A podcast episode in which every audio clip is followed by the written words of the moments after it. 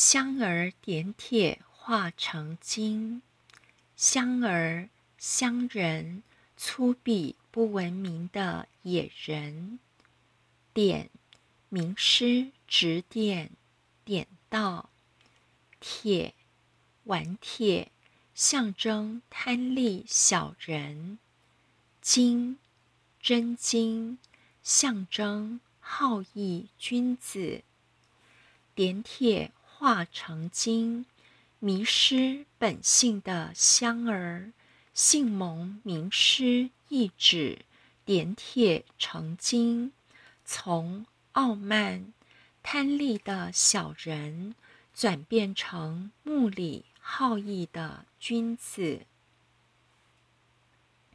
香儿韵子残灵，香儿这两个字。是北方俚语，形容粗鄙的人。典故出自《孟子·万章》章句，形容伯夷这个圣之亲者。孔子说：“伯夷这个人，眼睛不看邪恶的颜色，耳朵不听淫荡萎靡的声音。”若不是他认为的贤君，他绝不侍奉；不是他认为的良民，他不治理。天下有道，就出来做官；天下乱，就退隐。暴政的国家，暴民居处的地方，他都不愿住下去。像这种六根清净的人，要是叫他和不懂礼义的粗鄙乡人、野人相处在一起，对他而言，有如穿着朝廷官服而坐在泥坑炭堆里一样。原文是孟子万章章句说。伯夷目不视恶色，耳不听恶声，非其君不视，非其民不使。自则进，乱则退。横政之所出，横民之所止，不忍居也。斯与乡人处，如以。朝衣朝官，坐于涂炭也。所谓乡人，并不是指书读得少、地位低下的人，而是指内心卑鄙无耻。伯夷只要想到跟这些粗鄙之人坐在一起，就算同朝为官。就像穿着上朝之正式的衣冠，却坐在泥巴里。所以伯夷不做官，因为朝廷中都是乡人，所以躲在深山隐居，饿死在深山，保持自己的清白。红杨旗已结束。我们众生多是香儿，点到词说，只剩韵子和残灵。红杨旗已结束，上根利器都跟随释迦牟尼佛走了，只剩下韵子残灵。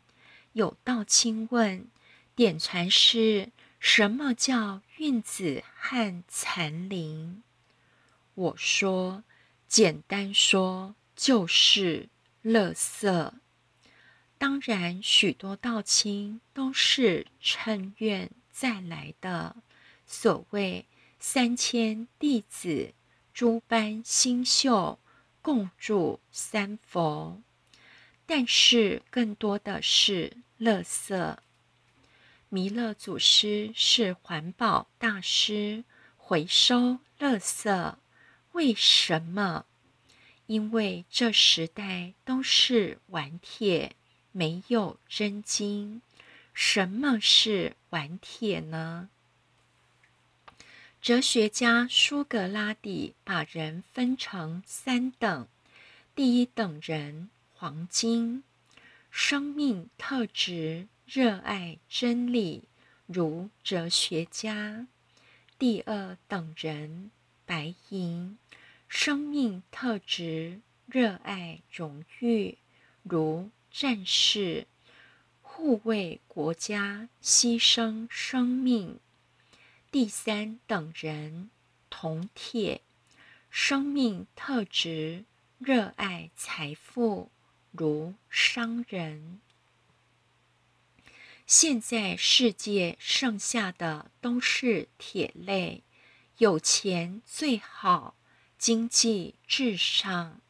一讲到钱，大家都屈服了。这就是顽铁。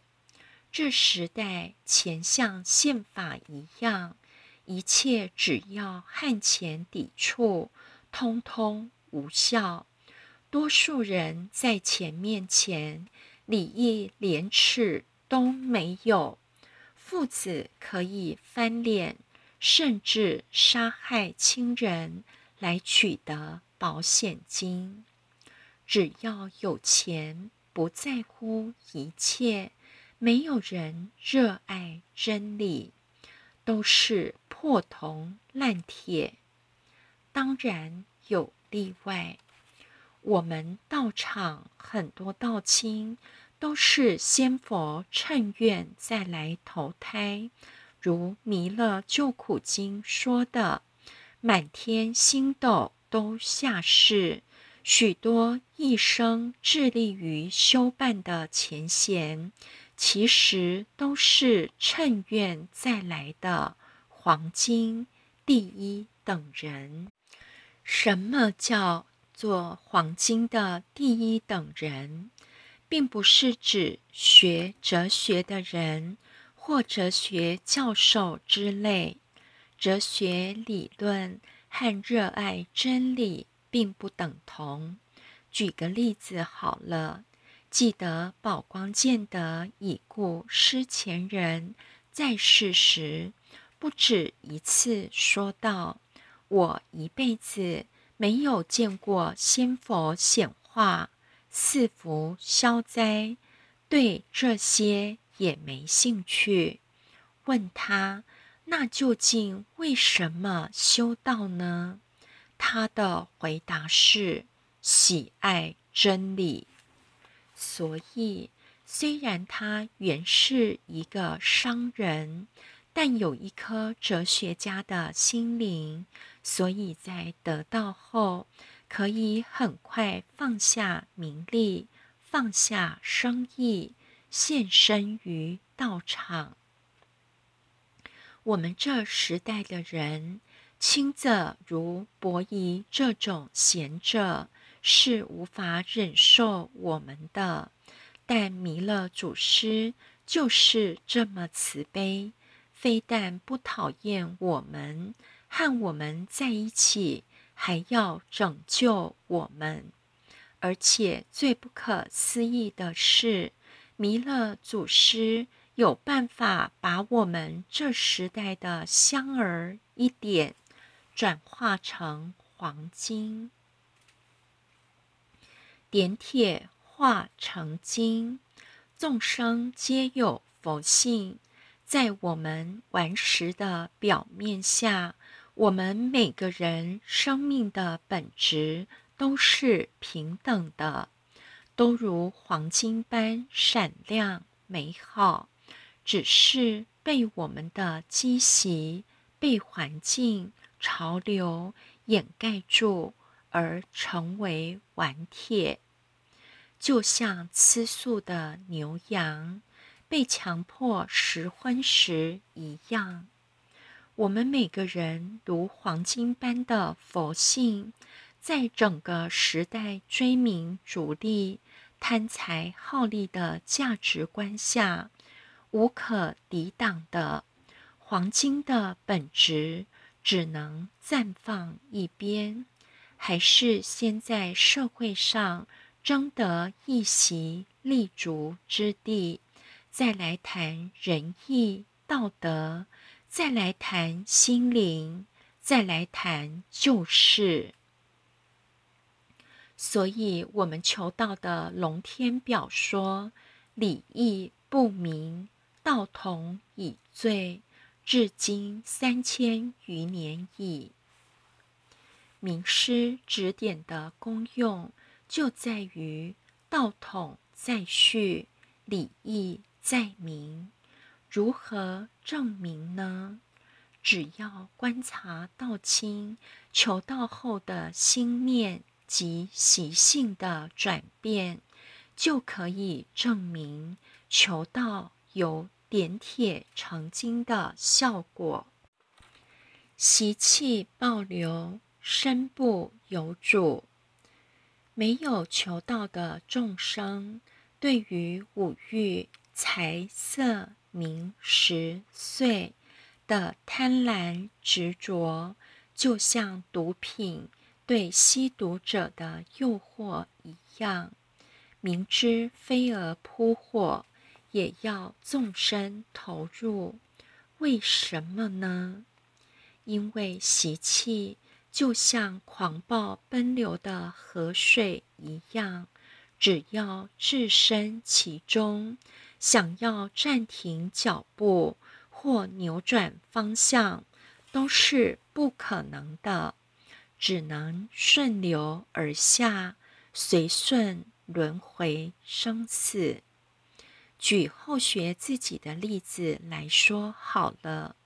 后学在十七岁那年，在偶然的机遇下读到《金刚经》，数会发动，捧着《金刚经》，从早到晚手不释卷。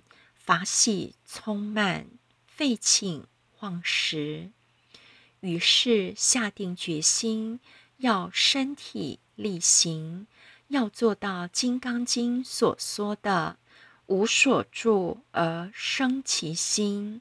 首先就从不住肉食吃素做起。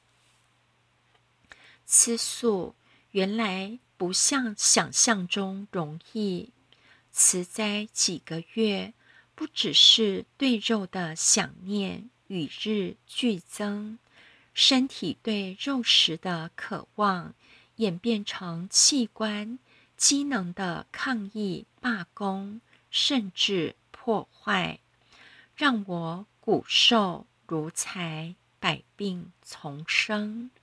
荤食与素食的拉锯战长达八年的时间，但荤食始终占尽上风，因为身体的每一颗细胞受到遗传基因的支配，日以继夜发出“我要吃肉，我要吃肉，不吃肉会死”的讯息。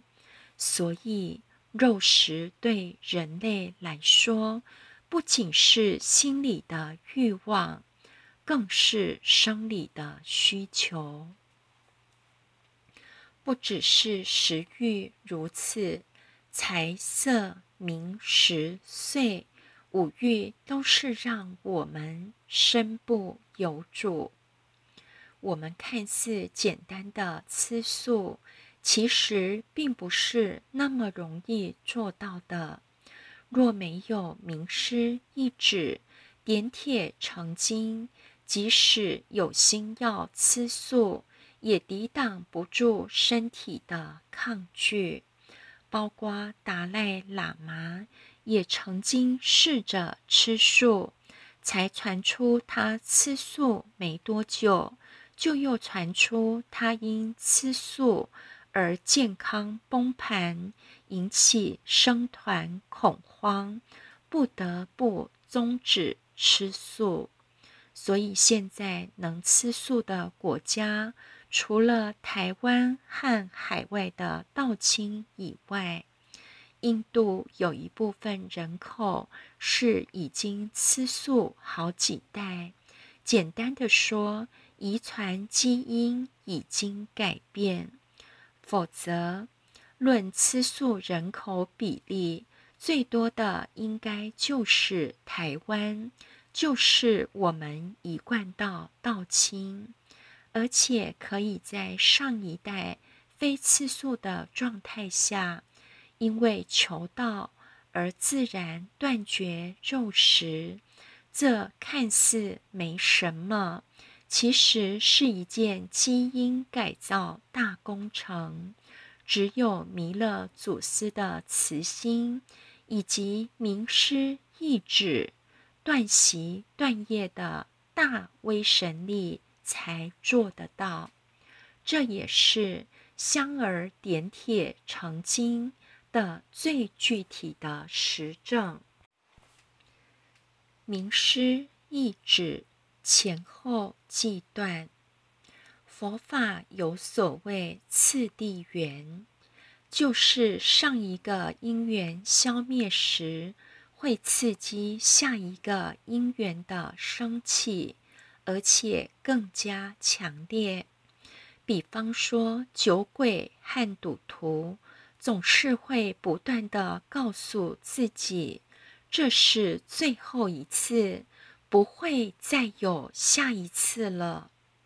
但是，往往一次比一次陷得更深，更不能自拔，甚至死而不休，还会将习气带到下辈子。这就是所谓前继后继，相续不绝。前记就是前世，后记就是今生，所以，我们这一辈子与生俱来就背负着前世无量劫来的习气，要如何能拔脱呢？唯有名师意志，有前后计断的力量。前后计断，后学求道以前，已经因受菩萨戒吃素三年，虽然体弱多病，还是咬牙坚持，但是对肉食始终维持一种闻香强韧、思念不绝的状态。求道以后。当然还是吃素，但几个月后发现对肉食的恋恋难舍，不知什么时候已经转变成厌恶难忍，甚至闻到就想吐，结束多年来和肉食的抗战，身体也渐渐强壮起来。我惊觉，这不就是佛法难以修成的前后际断、爱河枯干吗？不敢相信这是真的，但却是事实。学佛的人都知道，所谓前后际断，必须在一念不生的前提下才能达成。一旦前后计断，以前种种一笔勾销，以后种种犹如新生，是一种修持登峰造极的境界。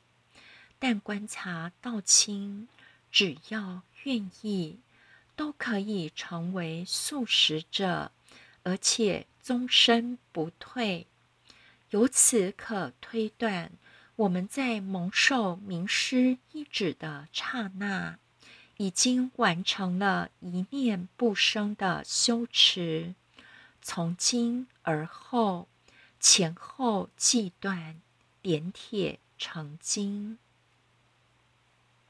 所以，我们一贯道清，不可妄自菲薄，因为在幕后一着的加持下。我们的生命已产生不可思议的质变。